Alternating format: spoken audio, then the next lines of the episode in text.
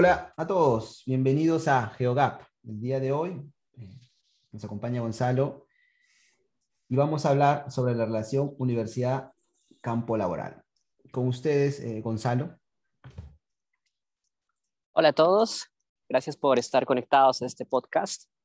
Yo soy Gonzalo, yo soy ingeniero geólogo e ingeniero civil, egresado de la Universidad de Puno de Perú Posteriormente hice una maestría en la Universidad de Sao Paulo de Brasil en Ingeniería Geotécnica y finalmente hice un doctorado en la Universidad de Monash de Australia, también en Ingeniería Geotécnica. Tengo experiencia trabajando en proyectos mineros y proyectos civiles y actualmente soy ingeniero geotécnico de Gold Air Associates de la oficina de Melbourne en Australia. Perfecto, Gonzalo, por tu presentación. Bueno, también me presento, mi nombre es Mayu Tincopa, soy ingeniero civil, como Gonzalo, especializado en, el área de ingeniería geotécnica, la maestría y el doctorado en, esta, área tan bonita que es la geotecnia. Y pues voy trabajando como ingeniero geotécnico de más de siete años en, diferentes proyectos mineros y de infraestructura. Actualmente hago ambas labores, eh, soy profesor y también eh, trabajo en la industria, ¿no? Y bueno, eh, lo que hoy día vamos a conversar con Gonzalo es, un tema muy interesante eh, que, está relacionado a eh, cómo la universidad y el campo laboral se relacionan, ¿no? En, cuanto a los ingenieros que egresan y cómo todo este proceso influye en el, en el día a día del profesional. Bueno, el primer tema es, es, un poco hablar sobre el profesor, Gonzalo. ¿Te acuerdas cuál fue tu mejor profesor, por así decirlo, eh, en la universidad? Ah, sí, definitivamente tuve muy buenos profesores. Eh, algunos no eran tan buenos, pero puedo decir que todos pusieron empeño en enseñarme varias cosas. Eh, yo tuve mucho gusto de trabajar o de aprender cursos en el área de geotecnia. Y principalmente eran cursos a los cuales había un poco más de práctica, me parece. Esos profesores tendían a, por ejemplo, llevarnos a salidas de campo o hacer casos un poquito más reales e incluirlos dentro de las clases. Eh, me parece que esos aspectos fueron los que me hicieron gustar más acerca de la ingeniería geotécnica. ¿Qué tal tú, Mayo? Definitivamente el profesor es, es, es clave y creo que también tuve buenos profesores eh, o mentores durante la universidad. Pero, pero ¿qué tanto eh, este profesor influye después en tu, en tu vida profesional? ¿no? Esa es una, es una pregunta que, que siempre lo, lo, tengo presente porque a veces hay temas en la currícula, y vamos a hablar un poco también de la currícula en este podcast, eh, de ingeniería civil, especialmente en ingeniería geotécnica, que, que no son tan prácticos en, en, el campo laboral.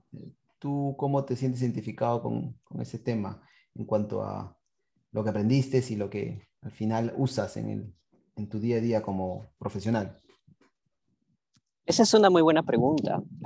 acerca de mis recuerdos de la universidad de hace ya varios años atrás, pues hay cursos a los cuales yo nunca he llegado a usar en la vida práctica, como por ejemplo en la universidad llevábamos hasta cuatro cálculos, probablemente lo mismo que tú, Mayo sinceramente yo no he llevado o yo no he practicado, digamos así, yo no he aplicado esos conceptos de los cuatro niveles de cálculo, ni siquiera en el doctorado. Era útil entender, por ejemplo, qué es una ecuación diferencial y cosas similares, pero llegar a derivarla y todo ese proceso que es bastante largo y complicado, nunca lo hice en la práctica. Esos cursos tal vez eh, toman dos años de nuestra carrera, que probablemente serían mejor utilizados en cursos más prácticos, ¿Qué opinas tú, Mayo? Sí, yo tengo mi, mi postura en cuanto a, los cursos generales que son, eh, son para formarnos eh, de forma, digamos, eh, cómo debemos de abordar un proyecto, cómo debemos de, usar nuestro criterio analítico, tipo más general, nada, nada específico a la carrera. Pero pienso que sí ayuda de, una cierta manera. No tanto como un curso de carrera de quinto año o de cuarto año, pero sí te da, digamos, yo creo que si es que uno pasaría directo desde, desde el primer año a llevar cursos de carrera, no, no serían, digamos, tan beneficio, no beneficioso, pero sí sí es un poco, es bueno, esta, esta parte de sus dos primeros años de generales, creo que sí, no debería ser tan exagerado como Mate 4 o, Física 4 o 3, eh, pero sí algunos cursos básicos que te den unas nociones, ¿no? Yo sí lo he usado, en ese caso. Yo siento que sí lo he usado. Ah, ok. Y, bueno, hablando de, en realidad de los cursos, eh, yo creo que la currícula cambia de país en país, cambia de continente en continente, de cierta medida, a pesar de todas estas acreditadoras que se tiene en, el, eh, bueno, que, buscan que cada universidad se estandarice, ¿no? Tú, podemos creo que hablar de, de, la, primera que nos identificamos, que es la, la, la latinoamericana, ¿no? Que es una currícula, en mi opinión, al menos la peruana, eh, y conozco la peruana, es bastante influenciada por la europea, yo diría. ¿Tú conoces la brasileña? Recuerdo, Gonzalo, que, me hablabas una vez de, cómo era la currícula brasileña. Ah, sí, tiene una, una similitud bastante próxima con la que hacemos en Perú, pero la diferencia es que, por lo menos en la universidad que yo estudié, que tenía muchos alumnos, pues se tenía un curso dividido con varios profesores y varios de estos cursos tenían una sección exclusiva acerca del laboratorio, afuera de las clases o afuera de las horas teóricas normales. no digo que eso no existe en Perú, pero me parece que en Brasil tenían un poco más de hincapié, eh, especialmente en esa parte de los laboratorios. Y en la parte, por así decirlo, para entrenar al ingeniero, eh, como tú dices, pues probablemente somos más próximos a las universidades europeas, un poco más orientadas a la práctica, ese lado de vamos a hacer eh, realmente fuera.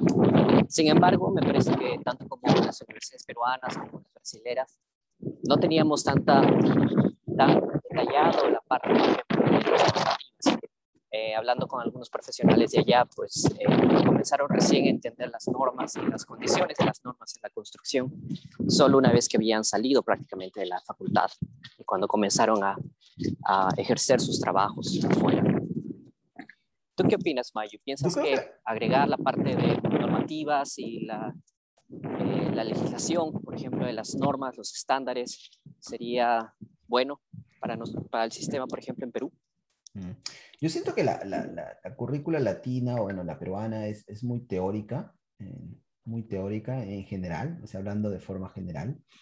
Eh, las universidades enseñan cursos, eh, materias o tópicos de los, de los 70, 80, 90, y no, no, han, no han evolucionado en, el sentido de, de, buscar que sea la información o, o la enseñanza sea aplicada al, a lo que uno hace eh, en la vida profesional, ¿no? Eh, y eso, por otro lado, lo hemos visto contigo, estamos en Australia, donde, donde sí, sí hay, de alguna manera, hay un, hay un poco de, de, de, esa transferencia, ¿no? De que el estudiante debe saber, mira, diseña un sistema de, de drenaje para una ciudad y por lo tanto debes de considerar este tipo de, tienes que hacerlo eh, durante un curso, ¿no? o, otro tipo de, proyectos en geotecnia, de una cimentación, de un edificio, tienes que aprender a hacerlo, ¿no? Y lo cual me parece que es valioso cuando, cuando uno sale, ¿no? Tú... Lo que veíamos acá en Australia, por ejemplo, es de que los estudiantes tenían que presentar un proyecto semestre. Y ese proyecto que no era muy largo, eh, tenía un límite máximo de páginas. Estaba muy enfocado en cuanto a cómo se debían usar eh, los métodos, los cálculos y todo en base a los estándares que se tenían en el momento. Y a mí entender, eso era muy funcional para los estudiantes. Tenían una experiencia un poco más de, eh, de, estar más embutidos de lo que se hace actualmente. Sí, yo particularmente creo que cuando acabé la carrera tenía los conocimientos teóricos, teóricos así de, conceptos, pero nada práctico, o sea, no sabía cómo eh, terminar de hacer un diseño de algún tipo de estructura eh, geotécnica, ¿no? Entonces, tuve muchos conocimientos teóricos, lo cual son, son valiosos definitivamente en el largo plazo, em, pero en el corto, que es donde uno necesita tener eh, las herramientas sí no, no han sido. Ahora, algo que sí me parece el profesional debe de, ser, sea ingeniero civil o sea eh, ingeniero geotécnico, lo que sea, es que debe ser versátil, debe poderse adaptar a, las cosas que la empresa eh, requiere, ¿no? Eh, aprender nuevas técnicas, aprender nuevos conceptos, la forma como se trabaja, ¿no? Y, eso uno creo que también lo puede aprender de una manera en la universidad. sí, es bueno em, considerar que la verdad que las cosas se mueven bastante rápido afuera, ¿no es verdad? Es difícil, creo, para las universidades tratar de poner toda esa información directamente en la cabeza de los estudiantes. Por eso es de que pienso de que es buena idea eh, cada semestre se le debería invitar a un profesional que esté trabajando en, en una empresa top y que ese profesional pueda dar un poco de actualización sobre lo que se está haciendo afuera. Como tú bien mencionaste, me parece que en varias universidades pues se presentan conceptos de que son bastante antiguos, ¿no es verdad? De los 80s, de los 70s, de los 60s. Sí, se requiere pues tener esa interacción un poco más eh, vívida con, con, gente que esté trabajando en, la industria, ¿no?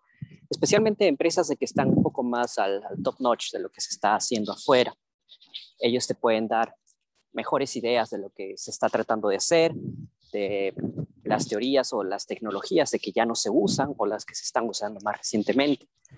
Y de esa forma, eh, eso les va a ayudar a los estudiantes a tener una idea y también para que ellos investiguen por sí mismos antes de que salgan de la universidad y estén un poco más preparados cuando vayan a comenzar, por ejemplo, sus pasantías o sus prácticas en diferentes empresas.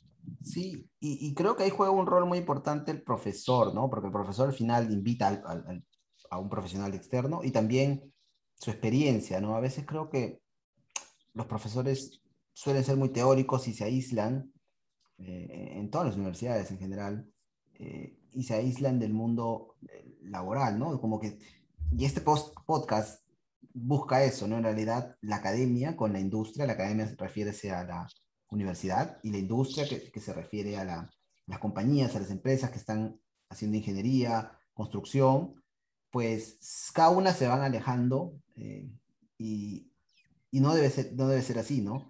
Al final, estos debe ser lo más cercano posible. Eh, y creo que la tendencia es esa. Eh, siempre se busca, siempre se habla en las conferencias, en todo, en todo momento, pero hay como si fuera un magneto que, siempre están alejándose el uno al otro sin, sin querer. ¿No, no, no sientes eso, eso en tu vida profesional? Sí, desafortunadamente em, hay cosas de que se pueden ver de que las industrias no están participando activamente en la educación de los estudiantes.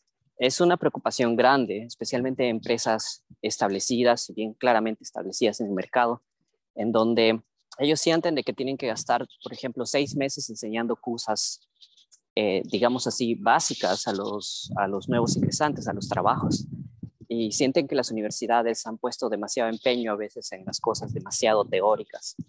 Mm. Em, hay momentos o ferias que se están haciendo aquí, por ejemplo, en Australia, donde las empresas son invitadas a hablar un poco acerca de lo que ejecutan para y qué son los, trabajos básicos de los que comienzan a trabajar en esas empresas.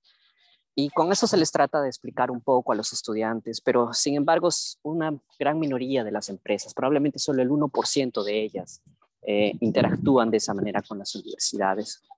Y hay otra forma también muy importante de interacción, es la de investigación. Solo muy pocas empresas son aquellas que tocan la puerta de las universidades y les dicen, mira, tenemos este problema, estábamos haciendo una construcción o un diseño y no hemos podido resolverlo y quisiéramos que ustedes, con la capacidad que tienen de laboratorios em, o de análisis que tienen en las universidades, que puedan, por favor, asistirnos para resolver este problema. Entonces, desafortunadamente creo que eso no llega ni al 1% de las empresas que hacen esa, ese llamado a las universidades y tratan de ser las partícipes de los problemas que enfrentan afuera. ¿Tú has tenido alguna de estas experiencias cuando has estado estudiando en Europa? En realidad en Europa, o al menos en España, em, parte de Europa, pues eh, vi algo muy interesante que no, no, lo, no lo he visto ni en Australia ni, ni en Latinoamérica, que tienen, eh, la universidad trata de, involucrarse en proyectos de, de la, de la, del país, ¿no? o de empresas en realidad. Hay, mucho acompañamiento más que involucrarse haciendo un diseño o, o haciendo, digamos, ingeniería como tal, pero sí acompañamiento en el proceso de, algún túnel que están diseñando y han visto algunas dificultades y, el profesor o los investigadores están involucrados en esas reuniones entre, entre digamos, el cliente, el, el consultor, el constructor, ¿no? Eh, y he visto que eso lo transmiten al final en, la, en las clases que, que, se dictan, ¿no? Y eso, eso es muy valioso, me parece. Es una, al menos en España lo, lo vi y me pareció muy práctico, muy bueno, porque aprovechas un proyecto que a veces eh, pues el consultor está ocupado, el, el, el, contratista está ocupadísimo, no tiene tiempo ni para, está enfocado en, en resolver el problema que, que, está para lo que fue contratado.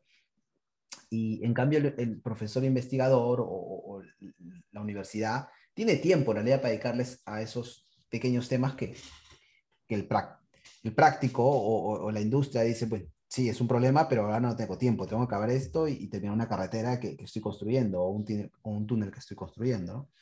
Entonces, eh, eso me parece muy bueno. De, debería, debería de alguna manera eh, de pasar lo mismo acá. No estoy muy seguro cómo, cómo, será en Estados Unidos. Yo pienso que es muy similar también o tendrá algún tipo, algo parecido en, en esta colaboración. ¿no?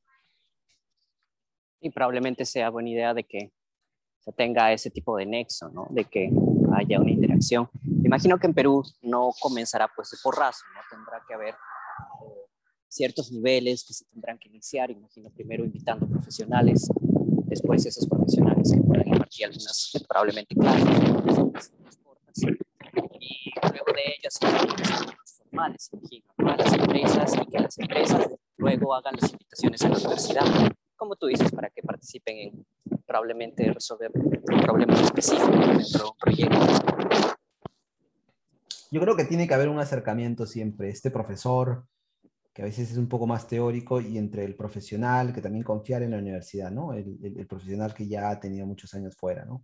Es una relación que se debe tra trabajar y, y, por, lo, por los dos lados, ¿no?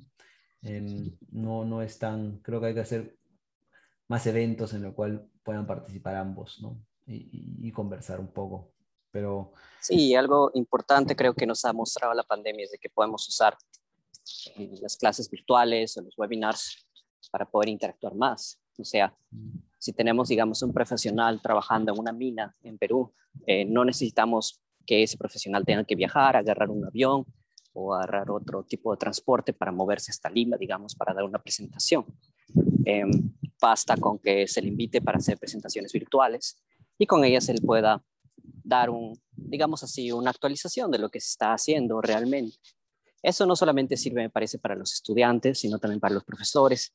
Y ahí también me parece que va un poco el entusiasmo de los profesores en querer eh, tener más conexión también con la industria. A veces encuentro que hay algunos profesores que son un poco reacios a estas actividades, probablemente porque ellos quieren más estar enfocados en temas muy avanzados para sus investigaciones o simplemente no quieren eh, ser perturbados por cosas tan aplicativas. Sí, sí, sí, sí. Ahora, yo pienso que es un tema bastante de, de, de cuál fue la, la, el camino del profesor. ¿A qué me refiero? Que, por ejemplo, el profesor que terminó la, el grado, eh, luego pasó a hacer una maestría, luego el doctorado y luego está siendo, siendo profesor, ¿no? Eh, ese camino, básicamente le está diciendo, tú tienes que dedicarte a publicar, a publicar y a publicar, ¿no? Y, y no importa qué es lo que, digamos, qué está pasando afuera y a veces se sigue publicando, ¿no? Pero eh, ayer conversaba justo con un profesor de, la, de, de, de Berkeley que tuvo una experiencia, tuvo mucha experiencia en realidad en la industria, o sea, tuvo cinco o seis años en la industria y luego eh, pues volvió a la, a la, academia. Y al menos siento que sí hay ese, ese, trata de buscar esa unión, ¿no? Entre, digamos, fue industria minera y la, la academia, ¿no? De, de, buscar esos este, gaps o esas brechas que no, que no, que se deben llenar, ¿no? Entonces, sí creo que influye bastante en, la trayectoria del, profesor, ¿no? Cómo ve, cómo ve los problemas afuera y cómo ve los problemas en, la clase, ¿no? Pero bueno, em, yo creo que estamos llegando a, un acuerdo. El profesor tiene que tender puentes y el profesional también. La currícula debe ser un, un poco más orientada a, a lo práctico e incluir, digamos, un profesional de alguna manera en un curso eh, que esté, digamos, o, dentro de, un, dentro de un, una parte del curso, ¿no? Donde pueda compartir lo que se hace. Y, y, y, el estudiante va a salir beneficiado de eso. ¿Tú, tú crees que algo más ahí se, se nos está olvidando que, que no Me parece que es importante ese tipo de proyecto de curso final, eh, como lo ejecutan aquí en, en, perdón, en Australia, Correcto. donde eh, los profesores le ponen un proyecto realista, digamos, este, no sé, un sistema de saneamiento de una zona de la ciudad y todos los estudiantes tienen que llegar a, a diseñarlo.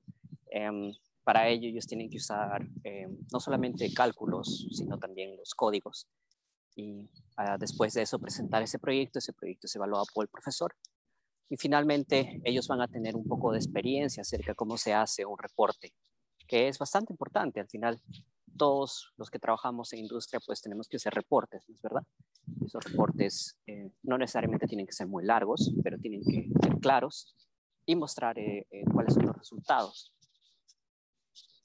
Sí, es cierto, es cierto. Yo creo que agregar eso también, tener un proyecto final muy, muy parecido, muy parecido a lo que uno hace afuera, ¿no? Eh, en una empresa consultora, en una empresa constructora, o, eh, o como, no sé, cualquier tipo de, de proyecto que esté relacionado al, al, al día a día de, ingeniería, ¿no? Ahora, algo que nos estamos olvidando es, el estudiante, para ya un poco terminar. Eh, ¿Cómo el estudiante eh, reacciona ante estas, digamos, ante estas todas estas medidas que uno podría hacer ¿no? Eh, en, una, en una universidad.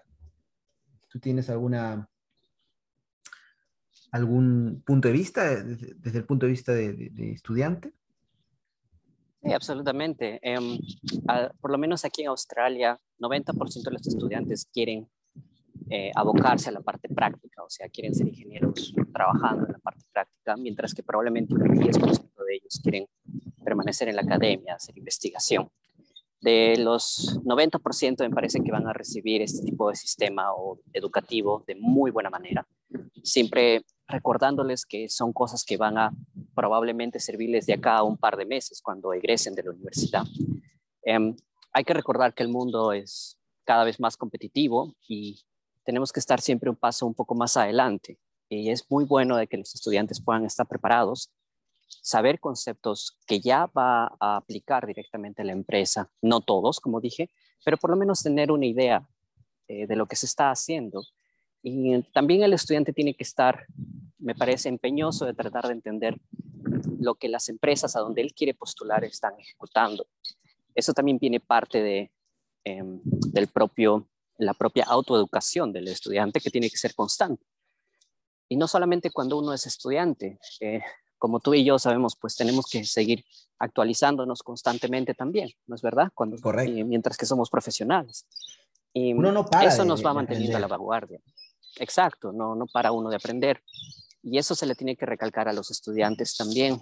Algo que encontré bastante bueno aquí en Australia es de que hay un buen nivel de autodidactas eh, entre los alumnos. Entonces, se les dice, digamos, que se tiene que hacer un diseño, un reporte o algo así pero no se les dice cómo muchas veces. Entonces ellos son los que tienen que ir, leer, investigar, prepararse a sí mismos y eso les va a durar para toda la vida.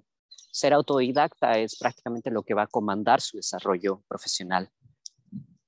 Y pienso que darles esas herramientas de que ellos estén expuestos a una, a una currícula un poco más aplicada, que tengan profesores visitantes y esas cosas los va a estimular aún más para que encuentren el, eh, eh, las herramientas suficientes cuando tengan que comenzar a aplicar en su vida profesional. Correcto, sí, sí, sí, sí es, es, es cierto, es, es, todo un conjunto, es un sistema, ¿no? Profesor, currícula, estudiante eh, y, campo laboral o el profesional en la industria, ¿no? pero bueno, creo que hemos tocado muchos temas interesantes y, la idea de estos podcasts es siempre reducir esta brecha, ¿no? Entre la, la academia y la industria. Vamos a estar hablando de otros temas eh, los siguientes episodios. Esta ocasión nos tocó hablar sobre la relación universidad-campo laboral. Gracias, Gonzalo.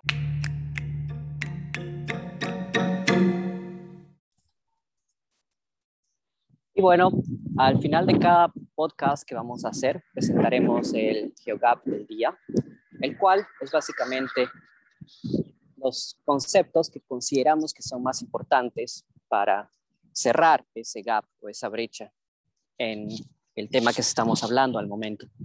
Para el caso del día de hoy, mi GeoGap es de que los estudiantes tienen que realizar un proyecto de final de semestre que esté relacionado altamente con la práctica tienen que ejecutar este proyecto en base a los diseños y las normas existentes en el país. ¿Y tú, Mayu, cuál crees que es el GeoGap del? Para mí, mi GeoGap del día es em, tener una clase eh, en, un, curso de ingeniería geotécnica que un profesional de la industria la dicte, ¿no?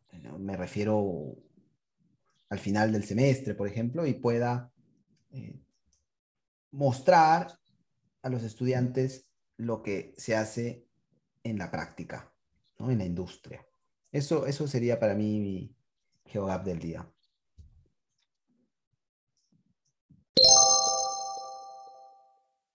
Solo decirles que continúen conectados, vamos a tener temas muy interesantes en los siguientes podcasts y estamos nosotros también para poder hacer eh, conversaciones con ustedes que puedan conectarse con nosotros y podamos tener también discusiones de lo que ustedes opinan. Estamos también interesados en saber su opinión. Genial. Pues hasta la próxima. Eh, estén bien.